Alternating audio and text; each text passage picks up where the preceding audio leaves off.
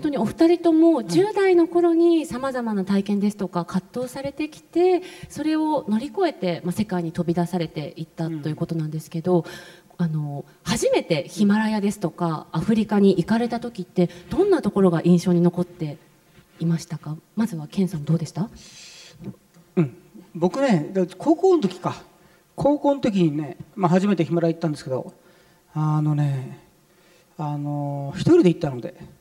大体あのあの登山隊でグループで行くんですけどあのそういう大きい山岳に入ってなかったのでで高校山岳もなかったしまだ大学に入る前なんで山岳も入ってなかったんですよね。なので高校高校高3の卒業して入学大学入学する間、ね、でそこにフラッとヒマラヤ行って一人で行って6600メートルの山があるんですけどそこにまあ行ったんですね。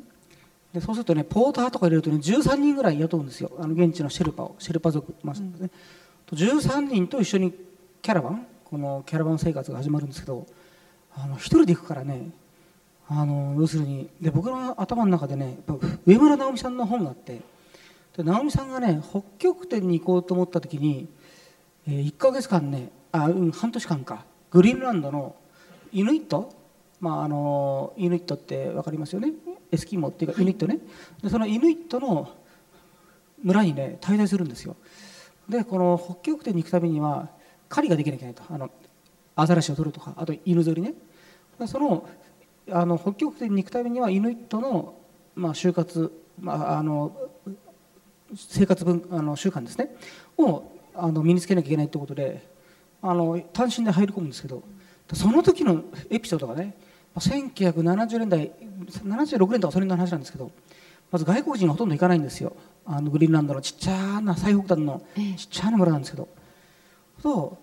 こう直美さんが行くとねユニットがねこいつ何者だとちょっとみんな距離を離してねじっと見てるわけですよね。それであのー、こう吊るしてあるアザアザラシ、うん、じゃあいいからこれをじゃあ食ってみろって言われたらしいんです、はい、白人はまずあれはなかなか抵抗するし白人はかつてはねこう生肉を食べるっていうのはどっかでそれをね、えー、原始的っていうのがあってね。だエスキモ。そうだエスキモっていうのがどうやらね生肉を食う野蛮人みたいなそんなようなニュアンスがあるので今使わないんですね。であのアザラシを食べなかったらこいつは外人だみたいなことがあってね。で直美さんもそれは分かったんですって感じで。試されてると。その時に彼はこう切り取ったこのアザラシの肉を口にポンと入れたらねものすごい匂いをしたんですってものすごい。はあと思って。でもうみんなみんな見てるし。ゴクって飲んじゃえばいいと思ってゴクって飲んだら胃に入ったら胃が拒絶してね跳ね返してくんですってね。それでまたねみんなまでゲッと吐くわけにいかないんでまた飲み込むんですってね。なんか4回か5回ぐらいね行き来したらしいですよ。でね45回行き来して5回目にやっと収まって。で思わず「ママット」っていうのはあっちの言葉が美味しいって意味でね「ママット」って言ったらみんながニコッと笑ってこいつは仲間だってなったらしいんですよ。っていうのを覚えてたので、うん、初めてヒマラヤ行ってね、うん、あのねチベッタンティーっていうのがあるんですよ。これがね今でも辛いんですけどねチベット人とかよく飲む紅茶があってミルクティーに塩とあ。とね強烈なバターみたいに入れるんですよ、はい、ブルーチーズみたいなやつ。でガコンガコンこうやってかけますこんなんでかき混ぜるんですよ。あのね分かりやすく言うと胃液で作ったミルクティー 家でミルクティー作ったとなんかイメージつくでしょ、はい、ね。酸っぱい感じ。酸っぱい感じなんですよ、はい、甘酸っぱい感じ、うん、そのねそれがこう飲んだ瞬間におっと思ったけどやっぱシェルパーみんな見てるんで、うん、直美さんのアザラシってのがあったからねもう息を止めて飲んででもこのことあのヒマラではあのミトッツァ美味しいね。ミトッツァって思わず言っちゃったら最後喜んで何枚も出てくるんですよ本当もう泣けました本当に。表行ってちょっとあっと戻したこともありましたけどね。ただねあのあのねチベッタンティーを飲んだ時にで見とったって言ったらシェルパがねやっぱ変わるんですよ。あこいつ仲間かもみたいなね、なのでねそういう上村さんの影響もあったんですけどあの僕のってヒマラヤもう高校卒業した時からエベレストを考えてたんでね。エベレストに登るためにはシェルパ。シェルパからヒマラヤを、ね、あの習うのが一番早いじゃないですかということでね行きましたけどね。ただね初めて行ったヒマラヤは空がね空が本当に濃いんですよ、はい、あのねあこれはね氷河なんですけどこれはあこれね本当に青いですね。もうね真っ青。あれ本当空って不思議であの僕あのアフリカも結構行ってるんですけどはい。アフリカの山も結構登ってるんですけどね空の色がねアフリカとヒマラヤは違うんですね。もうちょっとねヒマラヤのあのアフリカの方がね水色っぽいんですねなんでだろうと思ってね、そうですね。多分。そうでしょ？全然違いますね。うん。こちらが吉田さんが撮影されたヒマラヤのあ今ごめんなさい。アフリカの写真ですけれども。これこれもさっきこれどこ？これもエチオピアなんです。さっきとさっきと違う民族ですねまた違う、はい。これはどちらで？これはエチオピアのエチオピアで。はい、北部の方ですね。初めて行ったアフリカの国がエチオピアでエチオピアです。いらっしゃったんです一番印象的だったことって何ですか？一番最初に行って印象的だったのは少数民族は思いのほかこうなんだろうビジネスライクで意外と仲良くなりにくいんだなっていうのは感じたんですけどでもそこら辺にいる名もなき人たちが私がちっちゃい時にこう思い描いてたようななんだろうなもう陽気でなんかもう一人一人が毎日を楽しそうに過ごしているのですごく愛らしい人たちがいっぱいいる国だなって思いました。でもやっぱり現地の方と打ち解け合うためには何かこう心がけたこととか、うん。何か葛藤が最初にはありました？とりあえずやっぱり野口さんもおっしゃられてたんですけど出された食べ物はどんなにまずいって分かってても美味しいって言うようにして飲み込んではいます。ただその代わりだいぶ吐き散らしてますよね。吐き散らかしてます。吉田さん今までに食べたもので印象的だったものってどんなものですか？それが意外と虫とかは私大丈夫なんですよ。でも私が本当に食べられなかったのはチャドのど田舎で出されたスパゲティだったんですね。チャドか、はい。チャドっていうとアフリカでいうこっち側？左側？一応中央アフリカなんですけど。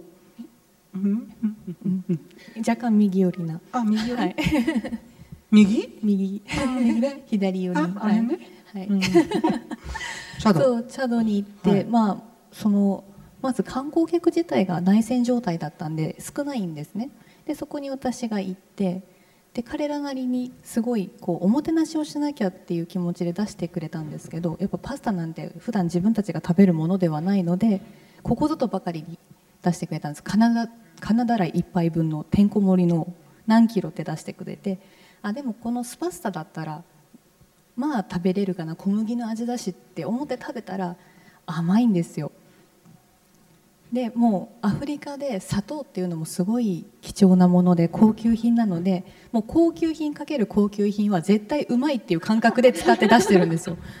高級品の使い方がねちょっと間違ってて。でも彼らなりのおもてなしだって分かってるからまずいとは言えなくてでも一口でこう止めたら彼らが悲しい顔をしてしまってで美味しいよって言ったらじゃあもっと食べてって言われても食べれなかったんですよ。なのでこれは私はねもうお腹いっぱいだからみんなで食べてって言って渡しました。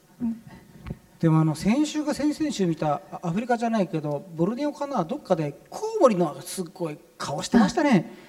はいパプアニューギニアで。パパニューギニアね。先週かな？先々週かな？クレジクレジジャーニ？はい、ね。で拝見しましたけどありがとうございます。こうピンってやったね。ピンってやってあのココウモリを落としてねええ。それをつ焼くんですけどね、すごい顔してるんですよ。もうあの本当にすごい顔してましたよね。すごい顔をしてましたね。あの顔面のアップの映像よくテレビ使いたいなと思うぐらいね。でも食べたら、うん、鳥とか言って、ね、特に頭の部分が。そう頭から食べるんですよ、うん、美味しかったですね。頭が美味しかったんですよ。臭くなくて。でもやっぱ体はちょっと臭いなとは思うんですけどでも見た目ほど本当にまずくない。何かあのアフリカのあのよく牛にピッとやってこっちがピューってこう血を飲むじゃないですか、はい。あれは美味しいんですか？あれもまずいと思ってたんですよ、血飲むの知ってます？あのね生きた牛にうん。ピョンと穴開けてねん。ピューッと出るんですよ、うん、それをコップかなんかに入れてこうやって飲むんですね。そう。美味しいの？そう美味しいんです。血？うんなんかあの血の味がすると思ってたんですね。はい。でも薄い牛骨スープの味なんです。えそれはなんか血だけ？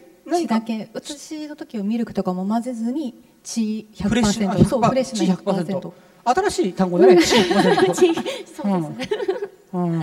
そう本当あっさりしてて。多分目つぶってたらわからないです。あ本当、うんなんか鉄分っぽい味とかじゃなくて？鉄分全くなくて若干塩分がでもあの吉田さんのご著書を拝見しているとあの現地ガイドさんとの出会いも旅をね楽しくしたりちょっとハードなものにしたりするあのねポイントかなと。こいつえーっとねシセ。シシセ。これがそう？はい姿勢ですいねやこれはマリかなんかのね。はい。いやちょっとその話ね。そうマリで出会ったガイドが、まあ、いわゆるこうジャイアンタイプの方でなんだろうなよく言えばすごいおめでたい人全てをポジティブに取る人でで、まあ、あとは空気が読めないですね。で、まあ、常にもうしつこいんですよ。でも日本語っていうか英語も言っててももう全部解釈がカレー流になってしまってで常に私のカメラとかをなくすんですね。俺が持ってるって言ってなくしちゃったりとか。でそんな彼にまあ一回お前が持ってるとカメラを壊す可能性がある。だから俺がお前のカメラバッグ持っててやるって山を登る時に言われてじゃあ持ってくれで預けたら、まあ、山を登って最中にちょっと姿勢がすっ転んで自分のポケットから小銭をばらまいてしまったんですよ。でそしたらやっぱり現地の子供ってその小銭にめがけてこう走ってきてお金を取ろうとするんですけどその子供たちを追い払うために私のカメラバッグを子供たちに向かって投げたんですよ。散々お前が持ってると壊すからって言ったくせに人のカメラバッグを投げるっていうそういうガイドですね。いやでもあの本当にガイドと会わないと、うん。やっぱガイドすごい大事なんですよ、あのヒマラヤもそうだし、まあ、特にアフリカ人ってよく喋るんで。シェルパあまり喋んないけどね、あの僕もアフリカでいろんなガイド使うともうね。会わないともう結構地獄になるでしょ。ただ僕この本読んでねあ俺には気づ気づかなかったなと思ったのがね本当にこのあのマリのガイドがなかなか強烈なキャラなんですよ、でそこでもうどんどん参っていく時に最後使った手はね泣く泣くわけですよね。泣きますね。要するにね彼がわーっと言ってくるのにねふーんって泣くとね突然ああっちの人はねやっぱ女性を泣かしてるのは悪いってことでね、周りから「お前が悪いんだろ」って言われてね彼困っちゃうんですね、でそれからね泣くことを覚えたって言うんですよ。なんかあったらふわーっと泣くとこの問題のガイドもシュンとなったっていうことね、そうですね。しくしく泣くんじゃダメなんだっていうことに気づいて。気づいて。そうもういい大人なんですけど鼻水垂らして、もうよだれ垂らしてまでわめくっていう本気ね。本気で泣くと本当に現地の人が助けてくれる。絶対こいつは悪くないんだっていう、ちなみにケンさん今まであの印象に残っているシェルパというか現地ガイドの方っていらっしゃいますか？まあ本当ねいろんなガイドとずっと、まあ、シェルパとね、まあ、登ってきましたからね。あのーそうですね。まあ本当いろいろだけどただ僕ねあの高校生の時に初めてヒマラヤ行ったでしょ？その時に向こうでね出会ってでねすごく雪が多かったんですよ。その年腰回りで。で他のポーターとかはねちょみんなねちょっとあのボーナス上げてくれとかね意外とお金の話は結構シビアに出てくるのでね。でね初めて会ったそいつはね一言もそんなこと言わずね一人で黙々と先頭行くんですよ。こんな雪の中。でちょっとね雪崩が大丈夫かなって思うようなとこだったんですけど彼はね一言ももうみんながね他のポーターとかシェルパがねブーブー言ってるとこで一人だけずーっと先頭行ってねこいつはいけるわと思ってねそのシェルパといまだにずっと。だから意外とね高校時代からずーっと一緒なんですけどね。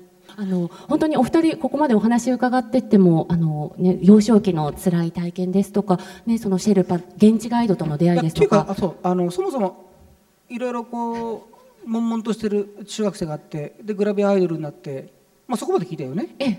そこから要するに今度カメラマンになるわけじゃないですか。フォトグラファーにね。でアフリカに行くわけじゃないですか。で僕いろんなカメラマンのことは知ってますけどアフリカげ、まあ、アフリカ限定じゃないんでしょうアフリカから始まる方は意外と少ないんですよ。みんなねアジアまずアジアでしょ、まあ、ヨーロッパとか。で、まあ、ヘクスタのアジア。でね徐々に徐々にあアフリカに行くんですけどね。いきなりアフリカからスタートですもんね。そうですね写真撮り始めたの。だってアフリカはハードル高いですからね。僕もね世界中いろいろ行ってますけどアフリカに山に行く時とかいろんなこう行く時って一番ハードル高いですよ。で一番気をつけなきゃいけないしいろんな特に女性でお一人ですしね。うん、でしかも脱ぐでしょ、確かに。まあ、脱ぐったって、まあ、向こうも脱いでるからね、でもまあどうしてアフアフリカだったんですか？それが5歳の時にたまたまテレビで見たマサイ族にあのなんてかっこいい人たちがいるんだろうっていう思ったのがきっかけででやっぱ5歳の時なんでまだ何にも分かんないのでそのマサイ族を見て将来それが職業だと思ったんですね。なので職業？職業。うんうんうん。あの格好をして槍を持って飛び跳ねる仕事がこの世の中にはあると思っててで10歳まで本当に大きくなったらこれになろうって思ってたんです。多分その映像を見たそのマサイ族は男だったんでしょうね男の人です、うん。でマサイ族に将来なりたいと思ったんですね子供のはい頃にね、うん、それがずっとそれがずっとそのままずっとそう来て今こうなったんですねアフリカに。そうまあ、10歳の時になれないってことは親からあ教えてもらって、マサイ族にはならないぞって言われて。はい、もガーンって感じですか？う挫折ですよ。挫折？だってどんなに頑張ってもなれないんですよ、あまあなれないお医者さんとかだったら勉強してお金貯めて学校行けばなれるかもしれないけど、うん。国籍変えても見た目は彼らにはなれないですから、まあそりゃそうだ。こんなことそれはとどめですねじゃあねはい、うんガーンと来たんですね。ガーンと来て。でまあ会えないてかなれないんだったらいつか会いに行きたいなっていう思いに変わって、うん。23の時に。えそれはいつか会いに行きたいなと思ったらそのグラビアアイドルになる前そのブログを始めた頃とかそういう時期ですか？もう全然前です。10歳の時です。ああ小学生か。はい。でそっかそれでアイドルやってみたけどアイドルあまりおもお面白くなかったの？もう全然アイドル向きの性格でもないですし前に前に行くタイプでもないので、でも、お父さんには勉強ができない学校も行ってない、じゃあ人と違うことをしなきゃいけない、でそのチャンスがあるんだったらうん。やってみればっていう感じで、うん。確かに今やれることないしチャンスがあるんだったらくらいでやってたんですよ。でもやっぱり女の世界だったのでグラビアっていうのも、ちょっとしんどいなっていう。でもそのそう言ってくれたお父さんもまたいいですね。アイドルが大好きなんですよお父父さんが？そう AKB とかも本当大好きで。あそうなんだね。あそういうことね ああまあでもそっかそっか。じゃあ自分の娘がアイドルになったらまたアイドルに会えると思うかもしれないね。まさにその考え方です。あそうだったのね。はい。うん。まあでもシンプルでいいじゃないですかね。そうですね。ん。男の子多くて、うん。それでこうアイドルやって向いてないなっていうところで、そこからどうやってこうカメラマンの世界に行くんですか？そう二十歳くらいの時にもう限界だと思ってでその時お世話してくれてたこういろいろよくしてくれてたカメラマンさんにもうアイドルやめたい。でも何をやっていいかわからないって言った時にお前は絵が上手なんだからイラストレーターの道に進んだらどうだって言われてあじゃあもうイラストレーターやるって言ってその場でやめてイラストレーターになってなんかいろいろこうお仕事をもらったりしてたんですね。でも22くらいの時にもうスランプになってしまってでじゃあ気分転換に海外行こうって言って海外に行ったことがきっかけでカメラをいじり始めてでなんか現地の人撮ってたら周りから「あの子写真上手」ってブログとかでも言われて周りから「フォトグラファーフォトグラファー」って言われて違うのになって思ってたら2015年くらいにクレイジージャーニーにフォトグラファーとして紹介されてあ私フォトグラファーなんだっていうので今に至るっていう。ああそうそうなんですね、はいそっかじゃあ最初からカメラマンでドローンっていうよりもはい。こうずっとこうよしこう好きでこう要は自然にこう撮ってるうちに周りから評価されて、うんかっこいいですね。かっこいいです、うん。でも全然カメラとかわかんないんですよ。いやでもねこの作品この作品ご覧になりました？すんごいですよ。僕もアフリカとかよく行くんですけどこの話って今していいの？後半に撮っとくの？こう撮っとこうね撮っておきましょうか、ね、今までもっとお話聞いていたいんですけれども、お二人ここまでのお話で共感される部分ありますよねたくさん。どうですかなぎさん？私野口さんのことは勝手にですけどやっぱ山に登っててもっとすごいパワフルでアッパーな人だと思ってたんですね。過去にいじめに遭ってたとかそういう過去にいじめに遭ってたとかその両親が離婚してたとかそういう過去生い立ちがあることを知らなかったのでなんかそういう意味ではすごい親近感を。健さんはいかがですか？うん、やっぱしねあのなんでしょうね。こう肩に力が入ってないからいいですよね。あのねやっぱいろんな活動してる人ってねこう行く人ってねね肩に力入ってないんですよ。だからねすごく今の生き方が向いてるのかもしれないですよ。